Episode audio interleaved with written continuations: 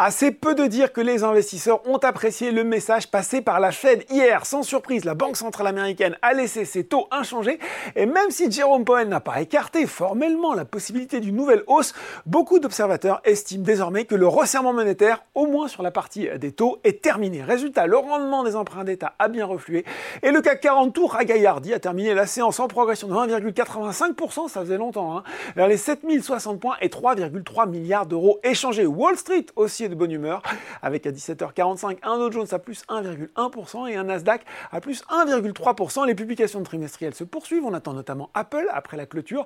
À noter aussi la chute de 8% de Moderna, la biotech qui a abaissé sa prévision de chiffre d'affaires annuel sur fond assez logique hein, de recul de la demande dans les vaccins contre le Covid-19. Du côté des valeurs en hausse à Paris, eh bien le toujours très volatile Orpea se retrouve en tête du SBF 120 à plus 13% avec la détente sur les taux, les foncières commerciales, Unibail, Rodamco, Westfield, les Carmilia retrouvent des couleurs, ça carbure aussi pour Technip Energy.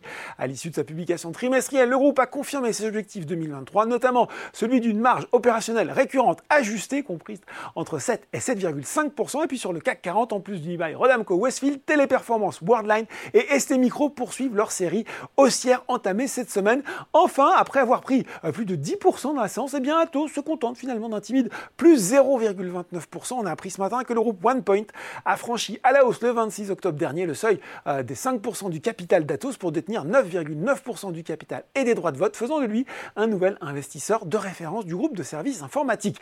Du côté des valeurs en baisse, bah forcément les replis du jour sont un petit peu anecdotiques. Dassault Aviation pique légèrement du nez sur l'SBF 120 devant Score et Ipsen. Et puis seules trois valeurs du CAC 40 sont dans le rouge, mais de peu, Engie, Thales et Danone. Enfin sur le SRD, prise de bénéfice sur Metabolic Explorer après ces deux séances de folle hausse sans vraiment d'explication. Voilà, c'est tout pour ce soir. En attendant, n'oubliez pas, tout le reste de l'actu éco et finance est sur Boursorama.